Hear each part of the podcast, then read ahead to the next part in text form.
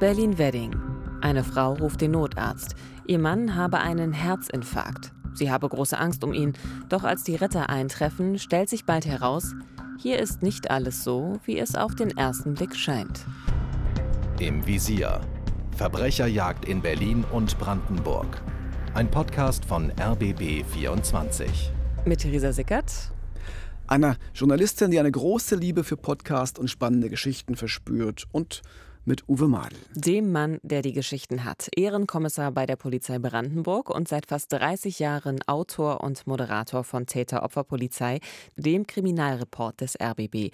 Wir erzählen wahre Geschichten von Verbrechen aus Berlin und Brandenburg und heute geht es um das dramatische Ende einer langen Ehe. Ja, man muss sagen, einer über lange Zeit offenbar glücklichen Ehe, doch am Ende gab es eine Leiche und Ermittlungen einer Mordkommission. Aber Warum? Was ist da abgelaufen und vor allem, was ist schiefgelaufen in dieser Ehe?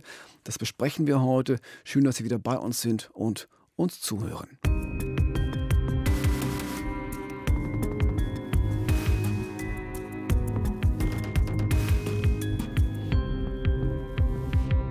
Es ist der Abend des 2. Juni 2005.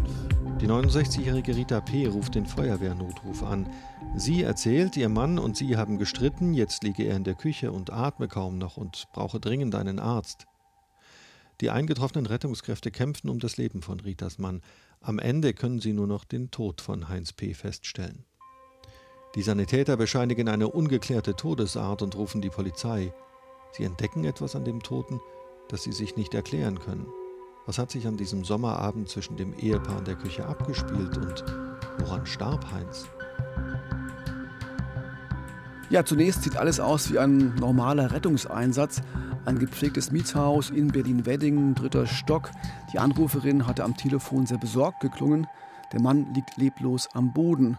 Und in einem Vierteljahr, das ist ein spannender Hintergrund, wie das Ehepaar Goldene Hochzeit feiern. Und jetzt das, ein Drama. Rita erzählt dem Notarzt gleich, dass ihr Mann schwer herzkrank sei. Die Retter beginnen mit der Wiederbelebung und vermuten einen plötzlichen Herztod. Doch Heinz kommt nicht zurück ins Leben. Er stirbt dort auf dem Küchenboden. Der Notarzt ist fast schon gewillt, äh, einen natürlichen Tod zu bescheinigen, aber als Rita dann plötzlich mit einem Stapel medizinischer Unterlagen in die Küche kommt, die alle die Herzkrankheit ihres Mannes bestätigen sollen, da wird er dann doch stutzig. Es klingt ja fast so, als hätte sie das alles schon vorbereitet, also das mit den Unterlagen. Wer schafft es sonst also in dieser kurzen Zeit und vor allen Dingen in dieser ganzen Aufregung, äh, in dem Überlebenskampf des eigenen Mannes jetzt nochmal nachzuschauen, was es da noch für alte Befunde oder Unterlagen in der Wohnung gibt? Genau das kommt dem Notarzt auch äh, komisch vor. Außerdem gibt es generell so eine Art professionelles Misstrauen bei den Notärzten in Berlin. Die treffen ja jeden Tag auf Patienten, die sie nicht kennen, die sie beim Rettungseinsatz zum ersten Mal sehen. Und sollte dann jemand wirklich versterben, bleibt auch kaum Zeit für eine ausführliche Leichenschau, weil der nächste Rettungseinsatz schon wartet. Mhm. Deshalb ist es fast Standard bei solchen Einsätzen, dass keine genaue Todesart beschrieben wird, also natürlich oder nicht natürlich. Es wird dann einfach aufgeschrieben, Todesart ungeklärt. Und das heißt dann in jedem Fall, hier muss die Polizei gerufen werden. Und so ist das eben auch in diesem Fall. Kurz darauf treffen die Polizeibeamten in der Martin-Opitz-Straße in Berlin-Wedding ein. Uwe, wie gehen Sie jetzt vor? Sie schauen sich die Leiche ganz genau an. Das ist ja Ihr Auftrag. Und eine junge Polizistin macht das auch sehr, sehr gründlich. Und sie entdeckt dann am Brustkorb von Heinz etwas Auffälliges. Da klebt ein Pflaster und die Wunde darunter die ist offenbar noch frisch. Oh, okay. Äh, warum ist das nicht gleich aufgefallen? Also das ist ja schon so ein bisschen verdächtig. Ja, also Heinz lag ja da am Boden, der trug ein sauberes Oberteil, die Wunde darunter war mit einem Pflaster sauber abgeklebt, da war auch nichts mehr blutig. Also auf den ersten Blick, wenn man nichts Schlimmes vermutet, nichts, was sofort aufgefallen wäre. Wir haben ja alle mal irgendwo ein Pflaster am mhm. Körper kleben, aber unter diesen Umständen jetzt, der wirft das natürlich Fragen auf. Was sagt denn die Frau der Polizei? Also hat sie eine Erklärung für diese frische Wunde am Körper ihres Mannes? Also sie sagt dann, ihr Mann wäre in der Wohnung gestürzt, dabei sei ein Wasserglas zerbrochen und daran an der Scherbe von diesem Wasserglas hätte sich dann ihr Mann verletzt. Äh, Das findet die Polizistin dann doch noch etwas merkwürdiger als vorher schon und vor allem unglaubwürdig und hakt noch einmal nach. Die fragte dann äh, kritisch nach, wo denn dieses Glas sei und äh, das konnte nicht präsentiert werden, sodass hier erste Verdachtsmoment aufkam, dass diese Geschichte offensichtlich nicht ganz stimmen könnte. Das eben war Dr. Sven Hartwig, Oberarzt am Institut für Rechtsmedizin an der Charité. Der hat schon viel gesehen in seinem Medizinerleben, aber dieser Fall ist ihm noch heute sehr präsent. Nach der Wasserglasgeschichte der Frau wird auch er jetzt in die Wohnung in den Wedding gerufen und soll vor Ort klären, was da wirklich mit Heinz passiert sein könnte. Was verrät seine Leiche über die wahre Todesursache? Ein spannender Auftrag für den Rechtsmediziner.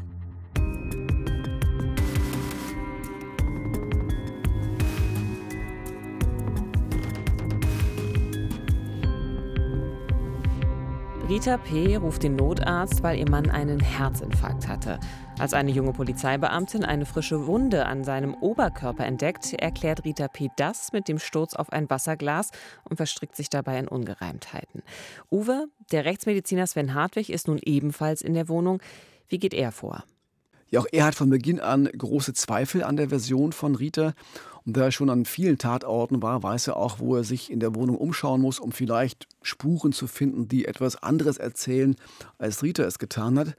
Und so entdeckt er im Müll nicht nur eine leere Schnapsflasche, sondern etwas tiefer versteckt auch ein blutiges Hemd und an diesem Hemd die Abwischspuren eines Messers. Und Oha. als er das Hemd dann so gegens Licht hält, da sieht er auch einen kleinen Schlitz im Stoff. Ein Einstichloch? Vermutlich ja. Und auch das passende Messer dazu findet sich. Äh, es steckt im Messerblock auf der Arbeitsplatte in der Küche und ist immer noch voller Blutspuren. Daraufhin befragt, gab sie an, dass ihr Mann ähm, unwillkürlich äh, in das Messer hineingestolpert sei. Das äh, habe ich für sehr unglaubwürdig gehalten, sodass die Mordkommission alarmiert wurde. Also Ehrlicherweise, wenn es jetzt nicht so schrecklich wäre, was da passiert ist, dann wäre ich fast versucht zu lachen. Also, weil die Aussage ist ja so absurd. Mein Mann ist ins Messer gelaufen. Also, und es passt ja auch nicht zu ihrer ersten Aussage. Das ist ja die Redewendung, ins offene Messer gelaufen. Genau. Das sagt man häufig. Ja. ja, und es passt ja auch überhaupt nicht dazu, er wäre ja vorher auf ein Wasserglas gestürzt. Also, es ist, es ist völlig absurd. Ja. Und auch alle Spuren in der Wohnung, vor allem in der Küche, passen überhaupt nicht zu der Geschichte von Rita. Äh, da passt überhaupt gar nichts. Äh, aber sie bleibt weiter, man könnte jetzt in Anführungsstrichen sagen, kreativ und überrascht die Mordermittler, die inzwischen jetzt auch vor Ort sind, mit einer nächsten Variante. Was erzählt sie diesmal? Diesmal ging es darum, wie der gesamte Tag ablief und da war eigentlich alles wie immer vorher. Das Paar war am Vormittag gemeinsam beim Arzt, beim Orthopäden. Dann gab es zu Hause ein Mittagsschläfchen, anschließend äh, Kaffee trinken und. Typischer Rentneralltag. Ja, sozusagen. dann so eine Runde Ja. Mensch, ärgere dich nicht. äh, Das haben sie auch ganz gern gespielt, offenbar. Und am Abend dann, da wollte man sich gemeinsam ein Video anschauen, einen Heinz-Rühmann-Film, die drei von der Tankstelle. Aber das klingt für mich jetzt alles ja eher harmonisch und auch gar nicht nach Streit oder Kampf oder Auseinandersetzung. Wann kam denn da dieses Messer dann ins Spiel? Also das hat vermutlich mit dem Thema Alkohol zu tun. Also Rita erzählt der Polizei, dass Heinz an diesem Abend zu viel getrunken hatte. Das mochte sie überhaupt nicht. Sie selbst hätte nur ein oder zwei Gläser Wein gehabt, aber ihr Mann so viel, dass er dem Film nicht mehr richtig folgen konnte. Deshalb wurde Rita sauer und während Heinz Rühmann gerade ein Freund, ein guter Freund, schmetterte, da beschimpfte Rita ihren Mann als Säufer und er blaffte zurück, du blöde Kuh und zog sich dann, wie häufig in solchen Situationen, in die Küche zurück. Hört sich für mich jetzt erstmal so an, als würde sich die Situation entspannen. Ist ja auch ganz gut, wenn vielleicht einer erstmal rausgeht, aber offenbar ist es ja so nicht gewesen, Nee, dass sich die Situation entspannt. Also nein, nach Ritas Beschreibung ist der Streit jetzt richtig eskaliert und zwar, als sie später in die Küche kam, um sich zu versöhnen. Auch das offenbar ein eingeübtes Muster in dieser Beziehung. Diesmal aber hätte ihr Mann sie nur angeschrien, er wolle das alles nicht mehr, er wolle sich trennen und dann sei er drohend auf sie zugelaufen. Und jetzt, so erklärt es Rita, jetzt stieg in ihr Panik auf. Sie suchte nach einem Nudelholz, einem Kochlöffel oder irgendetwas anderem, mit dem sie sich wehren konnte, aber da war nur das Messer. und mit dem sticht sie zu. Also Rita sagt ja, sie wäre absolut passiv geblieben. Sie hätte nicht zugestochen, sondern das Messer so vor sich vor den Körper gehalten und Heinz wäre plötzlich gestolpert und dann mit der Brust ins Messer gefallen. Okay, ins Messer gelaufen nach wie vor. Also soweit äh, so absurd, aber wenn es tatsächlich ein Unfall war, so wie sie es erklärt hat, also dass sie dann doch so aktiv versucht hat, alle Spuren zu vernichten, also ne, das blutige Hemd war ja im Mülleimer, das Pflaster eben auf der Brust, also sie muss ja auch den Fußboden der Küche gewischt haben, das erscheint mir jetzt schon eben noch mal ein bisschen anders als das, was sie erzählt hat. Ja, also Rita erklärt das damit, äh, sie sagt, Sie wäre völlig neben sich gewesen. Sie hätte das ganze Ausmaß der Situation überhaupt nicht begriffen. Deshalb hätte sie ihrem Mann erstmal das schmutzige Hemd ausgezogen, um dann die Wunde in Ruhe reinigen zu können. Und dann hätte sie das Pflaster draufgeklebt und die Küche sauber gemacht. Und als ihr klar wurde, dass hier was Schlimmes passiert war, da hätte sie dann die 112 gewählt und den Notarzt gerufen. Das klingt interessant, aber die Mordkommission glaubt ihr das natürlich nicht und auch bei Rechtsmediziner Sven Hartwig bleibt ein ungutes Gefühl. Ich erinnere noch sehr gut, dass sie durch den Flur von Polizeikräften abgeführt wurde und sich mir zuwand und mir zurief, ich möge bitte das Fenster schließen und das Licht ausmachen, wenn ich fertig bin. Das habe ich als sehr kaltschnäuzig empfunden. Das ist mir, muss ich sagen, in den vielen Berufsjahren so auch nicht noch einmal vorgekommen.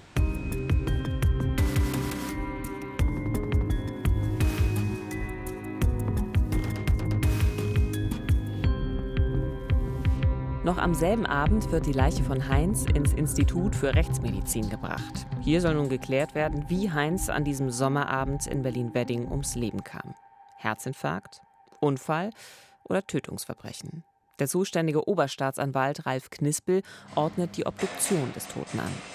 Bereits dort haben wir gemeinsam mit der Rechtsmedizin festgestellt, dass die Schilderung der seinerzeit Beschuldigten mit dem Verletzungsbild nicht in Übereinstimmung zu bringen war. Und natürlich ist es bei derartigen Tötungsdelikten in aller Regel ein Zwei-Personen-Stück, dass sie keine außenstehenden Zeugen haben, macht die Ermittlungen natürlich grundsätzlich schwierig. Das heißt, die Obduktion bestätigt, es war kein Unfall? Ja, äh, zunächst können die Rechtsmediziner erstmal ausschließen, dass Heinz einen Herzinfarkt hatte. Das war ja die erste Aussage von Rita. Und dann haben sie die Verletzung äh, durch das Messer untersucht und kommen eindeutig zu dem Ergebnis, dass das kein Unfall gewesen sein kann, dass Heinz da nicht so einfach hineingestolpert ist in das Messer, so wie Rita das dann behauptet hatte. Und woran machen Sie das fest? Also sie untersuchen natürlich den Stichkanal ganz genau und messen nach und der war 6,5 Zentimeter tief. Das heißt, so tief ist das Messer in den Brustkorb von Heinz eingedrungen und das kann nicht durch einen Sturz passiert sein. Da muss jemand mit aller Kraft zugestochen haben. Die Verletzung hat schwere Blutungen verursacht, nach außen, vor allem aber auch nach innen. Deshalb war für den Notarzt auch nicht gleich erkennbar, was da genau passiert ist. Am Ende also ist Heinz verblutet. Außerdem finden die Rechtsmediziner noch eine sogenannte Abwehrverletzung an den Händen von Heinz. Das heißt, er muss noch versucht haben, sich gegen den Angriff zu wehren. Was natürlich auch wiederum gegen einen Unfall Absolut. spricht. Aber offenbar hatte er keine Chance gegen Rita, seine Ehefrau, die eigentlich eher eine zierliche Person ist. Am Ende muss sich dann Rita nun vor Gericht für den Tod ihres Mannes verantworten.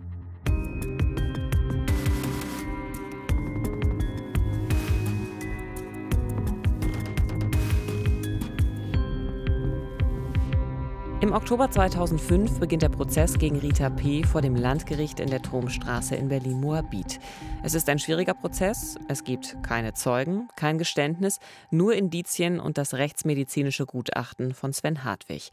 Rita trägt immer noch den goldenen Ehering am Finger. Uwe, wie rekonstruiert das Gericht jetzt den Tatabend im Juni 2005 und das Leben der Eheleute Rita und Heinz? Also das war schon ein besonderer Prozess. Also man muss sich vorstellen, das Paar stand kurz vor der goldenen Hochzeit, ein bis dahin nach außen ganz normales bürgerliches Leben. Vier Kinder haben die beiden gemeinsam großgezogen. 30 Jahre schon lebten sie in der Wohnung im Wedding. Heinz war Busfahrer bei der BVG und Rita hat lange als Hauswartsfrau gearbeitet. Doch seitdem die beiden in Rente waren, da gab es immer wieder Probleme. Das hatte mit gesundheitlichen Problemen zu tun, aber auch mit Nichtigkeiten, die irgendwann dann zum Streit führten. Und meist gab es dann nach dem Streit ein Gläschen Wein oder auch zwei oder auch drei. Zum und Beschwichtigen. Ja, und einen schönen Film. Und dann war der Ärger irgendwie runtergespült. Mhm. Das hat eine ganze Weile funktioniert, aber eben nur bis zum 2. Juni 2005, als Rita Heinz das Messer in die Brust rammte. Also offensichtlich konnten sie ihre Konflikte dann doch nicht so einfach in Alkohol ertränken. Das Gericht sieht das genauso, wie du es formulierst. Äh, Zitat, äh, beide waren nicht in der Lage, einen neuen Umgang miteinander zu lernen. Heinz fängt immer heftiger an zu trinken, so wie das auch an dem verhängnisvollen Abend seines Todes war. Und ihn nervt das offenbar, dass seine Frau dann ständig an ihm herummäkelt. Und an diesem Abend soll er im Streit den Satz gesagt haben, ich wäre dich am liebsten los. Äh, und die Vorsitzende Richterin sagt dann, äh, diese Worte von Heinz seien für Rita eine tiefe Kränkung gewesen, eine elementare Verletzung ihrer Identität. Also es ist natürlich auch eine schwere Kränkung, sowas nach über 49 Jahren Ehe zu hören, einem ganzen gemeinsamen Leben, gemeinsamen Kindern. Aber natürlich, trotzdem rechtfertigt das überhaupt nicht, einen Menschen zu töten. Wie nimmt Rita das jetzt alles auf? Also sie kann auch vor Gericht nicht verstehen, dass die Staatsanwaltschaft ihr so viel Böses unterstellt. Sie bleibt auch vor Gericht bei ihrer Version, dass alles nur ein tragischer Unfall war. Und wer sie im Gerichtssaal reden hörte, der erfuhr von ihr, dass Heinz offenbar ein toller Ehemann war. Er war ausgesprochen lieb, er hat im Haushalt geholfen, sich um die Katzen gekümmert und ihr jede Woche Blumen mitgebracht. Und nie hätte sie diesen Mann mit Absicht töten können. Ich finde, wenn sie so agiert vor Gericht, dann inszeniert sie sich ja selber eben auch als die gute, liebende, treusorgende Ehefrau, wenn sie so auch über ihren Mann spricht. Ja, die auch nichts Böses im Schilde genau, führen können genau. gegen ihren Mann. Ne? Aber gleichzeitig muss man ja sagen, die Ergebnisse der Obduktion, die sprechen ja dagegen. Also wie bewertet das Gericht den Fall? Das Gericht verurteilt Rita wegen Totschlags. Das heißt, es geht davon aus, dass Rita ihren Mann töten wollte. Denn Totschlag ist immer mit einem Vorsatz verbunden. Also ich will das tun oder es ist mir egal, wenn der andere stirbt. Das ist also kein Unfall oder kein Zufall. Und diese Entscheidung ist durchaus nachvollziehbar, denn Rita ließ nach ihrer Messeattacke mehr als 90 Minuten verstreichen, bevor sie den Notarzt rief. Viel zu spät. Er hat ja stark geblutet. Absolut. Im Prozess haben die Gutachter festgestellt, dass Heinz mit großer Wahrscheinlichkeit zu retten gewesen wäre, wenn Rita deutlich eher Hilfe geholt hätte. Das Gericht entscheidet deshalb, sie hat einen Menschen getötet, ohne Mörder zu sein. Hier noch einmal Oberstaatsanwalt Ralf Knispel. Rita P. hat vom Boden Blut abgewischt, sie hat vom Körper des Opfers Blut abgewischt, dann das Pflaster über die Wunde geklebt. Das heißt, sie hat aus ihrer Sicht schon Roxina, ein Rechtsgelehrter, spricht immer so schön von der Verbrechervernunft. Sie hat alles getan, um aus ihrer Sicht ein Verbrechen hier zu verdecken und das Ganze als Unfallgeschehen darzustellen. Also eine Tat mit Vorsatz, aber eben kein Mord, weil dafür die typischen Mordmerkmale fehlen. Also hätte Rita ihren Mann zum Beispiel im Schlaf erstochen, dann sähe das anders aus, dann wäre Heimtücke im Spiel gewesen und das wäre dann ein typisches Mordmerkmal. Am Ende fällt das Urteil jedoch relativ milde aus. Rita muss für fünfeinhalb Jahre ins Gefängnis.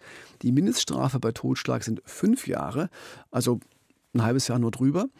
Der Grund für diese Entscheidung, das Gericht erkannte bei Rita eine verminderte Schuldfähigkeit, denn nicht nur Heinz war an dem Tatabend betrunken, auch im Blut von Rita hatte man fast zwei Promille gemessen. Also das ist ja schon eine ganze Menge. Das können ja nicht nur ein, zwei Gläschen Wein gewesen sein, so wie sie das ja ursprünglich mal behauptet hat. Und war da nicht noch eine Schnapsflasche im Müll? Ja, aber Rita hat immer gesagt, sie würde nie Schnaps trinken, aber sicher ist, die zwei Promille, die kommen nicht von einem Gläschen Wein und auch nicht von zwei nee. Gläschen. Und ich, ich, weiß ja nicht, wie es dir geht, Therese, aber bei zwei Promille, da wäre ich vermutlich schon ja, völlig hinüber. Absolut, da wäre ich auch völlig hinüber. Ja. Aber Rita hat ja noch agiert und reagiert. Sie hat die Küche geputzt, die Wunde versorgt. Das spricht schon dafür, dass sie regelmäßig auch viel Alkohol getrunken haben muss und das offenbar gewöhnt war. Also für mich sieht es in dem Fall so aus, als war der Alkohol für Rita und für Heinz in den letzten Jahren ihrer Ehe so eine Art Zuflucht, ein Problemlöser. Und am Ende, da wurde er selbst zum Problem und zur tödlichen Falle. Mich schockiert, was für ein schlimmes Ende diese Beziehung gefunden hat. Also ein Mensch ist tot. Immerhin waren ja Rita und Heinz fast 50 Jahre verheiratet. Sie haben gemeinsam vier Kinder großgezogen. Für sie, also auch die Kinder, muss das ein schwerer Schock gewesen sein, dass die Mutter den eigenen Vater umgebracht hat. Und der Fall, den wir heute besprochen haben, der ist ja auch noch vor anderen Hintergründen ein ganz besonderer Fall, denn wir haben es hier mit einer Frau als Täterin zu tun. Mhm. Und das ist tatsächlich äußerst ungewöhnlich und das zeigt auch unser eigener Podcast exemplarisch. Das ist unsere 27. Folge und es ist tatsächlich die erste, in der wir explizit über eine Täterin sprechen. Ja, das ist auch nicht verwunderlich. Das deckt sich auch mit den Zahlen aus der polizeilichen Kriminalstatistik. Im Jahr 2020 wurden bundesweit etwa zwei Millionen Tatverdächtige ermittelt. Etwa drei Viertel von ihnen sind Männer und nur ein Viertel Frauen. Und unter den Strafgefangenen machen Frauen gerade mal etwa ein Zwanzigstel aus. Und aktuell stehen auf der Liste von ENFAS, dem Netzwerk europäischer Zielfahndungsdienststellen für international gesuchte Schwerstkriminelle, nur zwei Frauen, aber 39 Männer. Also wenn wir jetzt mal gucken, natürlich sind Frauen auch kriminell, aber was sind denn das für Delikte, die Frauen vor allem begehen, Uwe?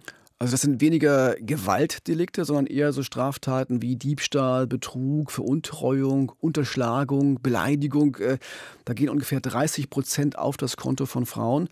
Bei den schweren Gewaltverbrechen wie Mord, Totschlag und Raub, da sieht es schon anders aus. Da liegt der Frauenanteil nur bei 12 Prozent. Den Rest übernehmen die Männer, also 88 Prozent. Das heißt, es stimmt, Frauen töten im Vergleich selten dass sie zum Messer greifen, so wie Rita, ist noch ungewöhnlicher, sagt uns auch Oberstaatsanwalt Ralf Knispel. Es gibt in der Tat aber andere, vielleicht eher frauenspezifische Tötungsdelikte. Früher gab es öfter die Vergiftung durch Frauen, dass tatsächlich eine Frau auch zu einem Tatwerkzeug greift und mit eigener Hand anlegt, einen anderen tötet. Das ist eher selten. Insoweit hat sich auch dieses Verfahren von anderen unterschieden. Und auch ihr weiteres Verhalten im Laufe der Untersuchungshaft, das war für mich ganz bezeichnend, denn sie war die erste, und ich mache das sehr, sehr viele Jahre, die dann aus der Haft heraus den Antrag gestellt hat auf Hinterbliebenenrente, nachdem sie ihren Ehepartner getötet hatte. Auch das ist mir im Gedächtnis geblieben, das war ganz beachtlich. Also das finde ich auch ganz schön beachtlich. Also so eine Art von äh, Kälte, äh, die ist man wahrscheinlich auch einfach schlicht von Frauen nicht gewöhnt. Ja, also es in, na, dieses, dieses, dieses Berechnende, was ja. dabei ist. Ne? Also, also es entspricht ja. überhaupt nicht dem, dem Rollenbild und ich glaube deswegen wühlt ein das, auch wühlt auch mich das nochmal besonders auf, wenn Frauen töten und das offenbar ja auch so berechnend, ja. Aber wie ist denn das zu erklären, Uwe, dass Frauen so viel seltener Täterinnen bei schweren Gewaltverbrechen werden als eben Männer? Also ich bin jetzt kein Psychologe und es klingt auch vielleicht einiges pauschal, was ich jetzt sagen Aber werde. Aber immerhin Ehrenkommissar. Aber ich habe ein bisschen in der Forschung geblättert und da geht man davon aus, dass Frauen eher dazu neigen, ihre Aggressionen, die ja jeder Mensch bei Konflikten hat. Alle mhm. werden sauer oder werden mal aggressiv. Aber Frauen verlegen das äh, meistens nach innen oder versuchen es ganz zu unterdrücken. Das hat auch äh, mitunter schwerwiegende Folgen, Depressionen, Ängste oder auch ein Verhalten, bei dem Frauen sich selbst verletzen. Männer hingegen richten in der Tendenz, muss man sagen, ihre Aggressionen stärker nach außen und schlagen deshalb auch eher zu oder stechen zu oder greifen ihre Kontrahenten auf andere Weise körperlich an und sind dadurch aggressiv. Es gibt ja auch ganz generell Faktoren, die Straffälligkeit begünstigen. Armut, Wohnungslosigkeit, äh, Arbeitsverlust zum Beispiel. Und das gilt natürlich sowohl für Frauen als auch für Männer. Also wer straffällig wird, der reagiert in aller Regel auf besondere Schwierigkeiten oder Defizite, die man eben im Leben so hat. Gibt es denn aber auch typisch weibliche Auslöser für eine kriminelle Karriere? Also spannend finde ich, dass es so etwas wie eine kriminelle Karriere bei Frauen eher nur selten gibt. Also so ein Leben als Wiederholungstäterin, das schon mit 16, 17 beginnt und dann sehr, sehr lange anhält, mal abgesehen vielleicht von einigen Drogenkarrieren. Mhm. Frauen werden eher straffällig, wenn sie schon älter sind, häufig erst jenseits der 60. Und so das, wie Rita über alle Deliktarten ja. hinweg, genau wie Rita. Männer werden dagegen im Alter eher etwas ruhiger, was so die Straffälligkeit betrifft. Mhm. Genau das bestätigt ja auch der Fall eben von Rita, den Absolut. wir heute hatten. Ähm, sie hatte also auch die 60 schon überschritten. Wie ist das dann zu erklären, dass Frauen im Gegensatz eben zu Männern viel eher im Alter straffällig werden? Also beim Thema Mord und Totschlag kann ich das mit dem Satz erklären, den ich immer gerne zitiere. Frauen morden, um loszuwerden und Männer morden, um zu behalten. Das klingt erstmal so ein bisschen spaßig, aber ist durch viele Daten belegt. Wenn Frauen töten, dann haben sie häufig ein Jahre- oder sogar jahrzehntelanges ähm, Martyrium hinter sich. Sie töten, um sich aus einem Albtraum zu befreien. Sie töten, weil sie sich getäuscht und gedemütigt fühlen, weil sie vielleicht misshandelt wurden oder geschlagen. Also die Demütigung, dass ihr Mann sie am liebsten loswerden wollte, das hat ja, so hat es auch das Gericht gesehen, eine große Rolle gespielt im Fall von Rita. Und dieser jahrelange Leidensweg, den viele Frauen durchleben, wo sie erstmal nur alles ertragen, das erklärt natürlich dann auch dieses relativ hohe Lebensalter, warum sie dann also erst mit über 60 irgendwann straffällig werden. Ja, wobei ja Rita in unserem Fall heute von vielen glücklichen Jahren mhm. gesprochen hat. Wir wissen nicht genau, wie Ritas Vergangenheit oder ihre Beziehung im Detail ausgesehen hat und ob sich da vielleicht schon ganz frühe Gründe für ihre Kälte und ihren Tötungswillen finden lassen. Aber es gibt auffallend viele Gemeinsamkeiten in der Biografie von straffälligen Frauen. In der Regel haben sie Erfahrungen mit Gewalt oder sexuellem Missbrauch machen müssen. Diese Frauen waren oft in der Beziehung abhängig von ihren Partnern, waren krank oder haben sich mit einer Sucht betäubt. Also Krankheit spielt eine Rolle, Alkohol, aber auch eben Streit. Und zumindest kann man ja schon erahnen, dass ja vielleicht auch in diesem Fall, den wir heute besprochen haben, diese Faktoren durchaus eine Rolle gespielt haben könnten. Aber auch das haben wir schon gehört. Die hinterbliebenen Rente ihres Mannes, die wollte sie ja auch ganz gern kassieren. Also es könnte sich vielleicht doch auch um sowas wie Habgier gehandelt haben. Ja, auch das könnte eine Rolle gespielt haben. Auf jeden Fall ging sie ja fest davon aus, dass ihr diese hinterbliebenen Rente zusteht. Ja. Und natürlich wissen wir auch, dass Frauen ebenso wie Männer aus Eifersucht oder eben aus Habgier töten können.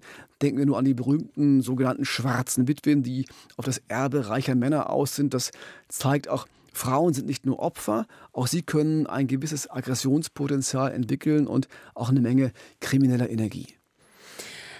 Was meinst du? Ist Heinz vor dem Messerstich von Rita auch schon häufiger von ihr attackiert worden? Also Nachbarn haben über das Paar gesagt, dass nach außen hin sehr deutlich war, dass, Zitat, sie in dieser Beziehung die Hosen anhatte.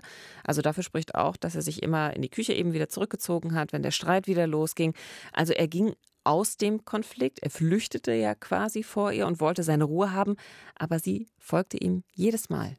Das war offenbar das Muster in ihrer Beziehung. Äh, ähm, in jeder Paarbeziehung gibt es solche eigenen Dynamiken und eigenen Rituale, aber vermutlich ist Heinz so angetrunken, wie er an diesem Abend wirklich war, der Geduldsfaden gerissen. Also er hat aufbegehrt gegen seine dominante Frau, gegen die Bevormundung, die er ständig fühlte und die er nicht mehr tragen wollte. Ich wäre dich am liebsten los, hat er in der Küche zu ihr gesagt. Er hat es geschrien und Rita hatte darauf nur eine Antwort, das Messer. Vielleicht wäre das alles anders gelaufen, wenn das Paar Unterstützung gehabt hätte. Jemanden, der rechtzeitig erkannt hätte, wie gefährlich diese Spirale aus Streit, Vorwürfen, Alkohol und noch mehr Streit gewesen ist. Aber diese Art von Hilfe für dieses Paar, was ja auch in so einer Umbruchsphase in ihrem Leben stand, also von Erwerbsarbeit zu Rente und allem, was eben dazukommt, die ist einfach ausgeblieben. Ja, oder die beiden haben das vielleicht nicht zugelassen. Vielleicht gab es ja Hilfsangebote. Sie haben das vielleicht nicht angenommen, denn nach außen stimmte die Fassade ja noch. Das nette ältere Rentner-Ehepaar aus dem Vorderhaus in Berlin-Wedding, vier Kinder und noch ein paar Enkel dazu. Aber hinter der Fassade, da war schon lange nichts mehr gut. Hinter der Fassade, da lauerten Streit und Alkohol und der Tod.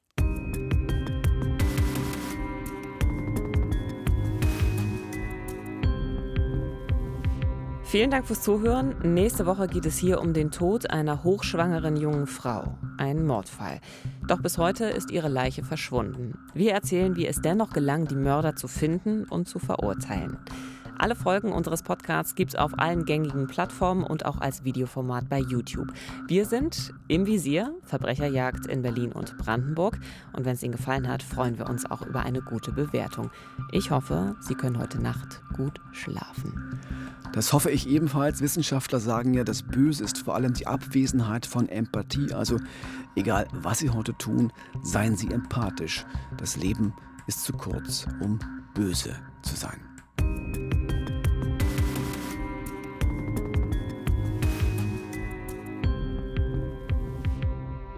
Im Visier. Verbrecherjagd in Berlin und Brandenburg ist eine Produktion des RBB. Redaktion Silke Lessmann.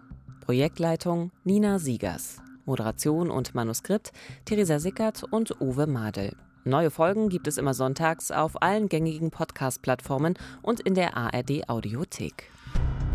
Im Visier. Verbrecherjagd in Berlin und Brandenburg. Ein Podcast von RBB 24.